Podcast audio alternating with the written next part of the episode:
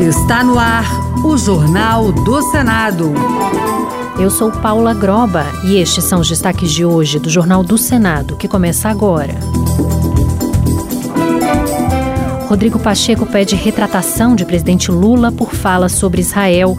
Comissão aprova desconto na renovação de carteira de motorista para pessoas com 50 anos ou mais. Senadores discutem projeto que restringe saída temporária de presos.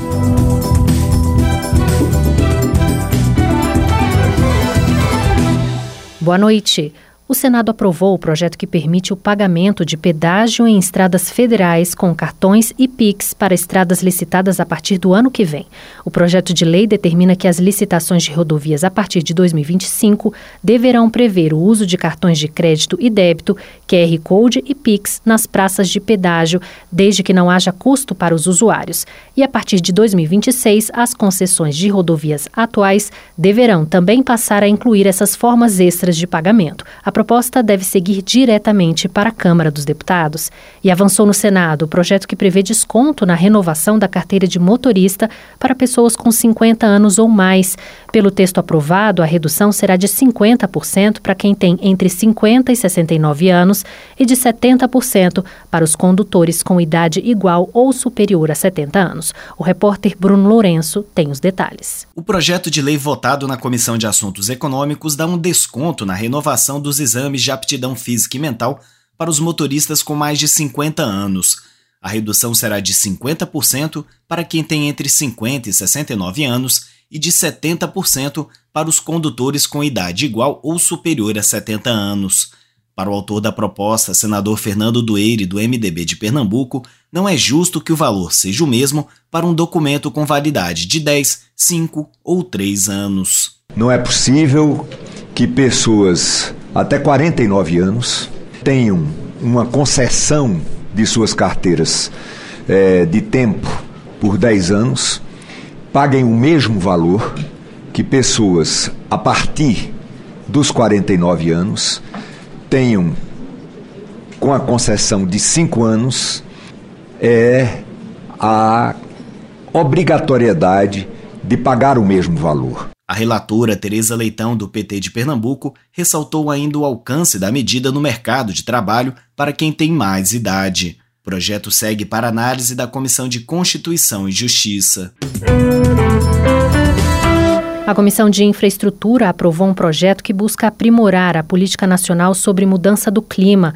O objetivo é garantir mais transparência na publicação dos resultados e a atualização periódica de metas estabelecidas pelo país. Repórter Marcela Cunha. Pelo projeto, o Plano Nacional sobre Mudança do Clima e os Planos de Ação para a Prevenção e Controle do Desmatamento nos Biomas deverão ser avaliados anualmente e atualizados a cada cinco anos. Os documentos devem apresentar os resultados alcançados e ser publicados em um portal eletrônico oficial e enviados para análise do Congresso Nacional. O autor da proposta, Alessandro Vieira, do MDB de Sergipe, acredita que a medida vai fortalecer o papel fiscalizador do legislativo. Já o relatório da senadora Augusta Brita, do PT do Ceará, destacou a falta de atualizações no Plano Nacional sobre Mudança do Clima. Para o senador astronauta Marcos Pontes, do PL de São Paulo, é fundamental que as políticas nacionais sejam acompanhadas de ações locais. Quando se fala em, em, respostas a mudanças climáticas, não é só o Ministério do Meio Ambiente, tem muitos outros ministérios, inclusive os governos locais também precisam participar muito ativamente, porque, afinal das contas, as coisas acontecem lá dentro dos estados. A proposta segue para a Comissão de Meio Ambiente para decisão terminativa. Se aprovada, seguirá diretamente para a Câmara dos Deputados presidente do Senado, Rodrigo Pacheco, em pronunciamento hoje no plenário, pediu uma retratação do presidente Lula ao povo de Israel pela declaração que fez ao comparar a reação militar de Israel na faixa de Gaza ao Holocausto. Pacheco lembrou que o Senado já se manifestou de maneira veemente sobre o ataque terrorista pelo grupo Hamas contra civis israelenses e que o Congresso brasileiro também repudia e repele reações desproporcionais de Israel na faixa de Gaza. Entretanto, Pacheco disse que o Senado Federal não pode aderir ou compactuar diante de qualquer afirmação, inclusive do presidente da República, que compare a ação militar na faixa de Gaza ao Holocausto. Pacheco considerou a fala do presidente Lula inapropriada e sugeriu que o presidente brasileiro, considerado um líder global com perfil conciliador, deve se retratar num ato por pacificação. Estamos certos de que uma fala inapropriada e equivocada não representa, e aqui digo eu, não representa o verdadeiro propósito do presidente da República Federativa do Brasil, Luiz Inácio Lula da Silva, que é um líder global conhecido por estabelecer ou buscar estabelecer diálogos e pontes entre as nações. Motivo pelo qual, em especial por essa confiança que este presidente tem no perfil conciliador do presidente Lula, é que uma fala dessa natureza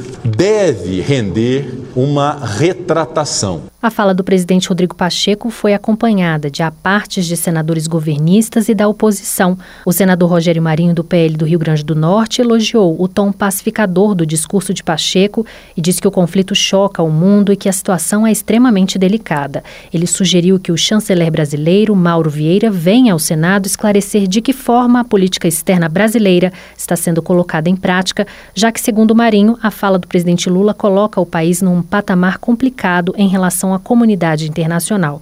Já o senador Omar Aziz, do PSD do Amazonas, acusou o atual governo de Israel de sionista e disse que milhares de mulheres e crianças estão sendo mortas diariamente na faixa de Gaza. Aziz afirmou que não é possível comparar o povo judeu ao governo atual de Israel e disse que a direita brasileira se calou diante da aproximação do governo Bolsonaro a uma deputada de extrema-direita alemã, neta de um ex-ministro do governo nazista. Me tipifique o que é que matar 30 mil inocentes. E quantos terroristas foram mortos com esses ataques e tirar um milhão de palestinos. Dizer vocês saiam daqui, vão pro gueto, porque nós vamos atacar. Não é, não tem o que se comparar realmente com o Holocausto. É impossível. Até agora, o presidente Lula nunca abraçou uma deputada nazista, neta de ministro, e a direita quietinha. E os senadores discutem nesse momento o projeto que restringe a saída temporária de presos do regime semiaberto.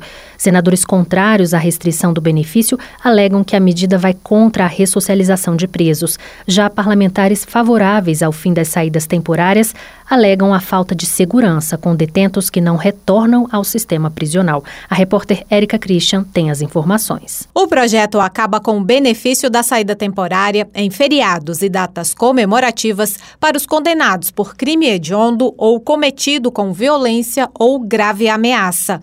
Hoje, os presos do semiaberto que tenham cumprido um sexto da pena, se réus primários, ou um quarto, se reincidentes, e os de bom comportamento, podem sair do presídio por pelo menos 36 dias por ano. O relator, Flávio Bolsonaro, do PL do Rio de Janeiro, esclareceu que a saída temporária para o estudo está mantida e avisou que o Congresso poderá derrubar um eventual veto presidencial. Eu não tenho dúvida que, se o governo vetar, não vai me causar surpresa, mas não tenho dúvida que nós derrubaríamos o veto aqui no Congresso, caso caso ele, ele insista em de, de ir contra o interesse da sociedade que quer o fim das saidinhas. O projeto também exige o exame criminológico para a progressão de regime ou livramento condicional e prevê o uso de tornozeleira eletrônica para quem estiver no semiaberto ou aberto. O senador Fabiano Contarato, do PT do Espírito Santo, alertou que presos por crimes inafiançáveis, como porte ilegal de armas, terão direito ao saidão. Tortura, terrorismo, tráfico de entorpecente, crimes hediondos, lei de segurança nacional e racismo. Para esses, fica inadmitido o instituto da saída temporária. E para os demais, seria possível desde que fosse vinculado ao comprovante para a educação. Se aprovado pelo Senado, o projeto voltará para a Câmara dos Deputados.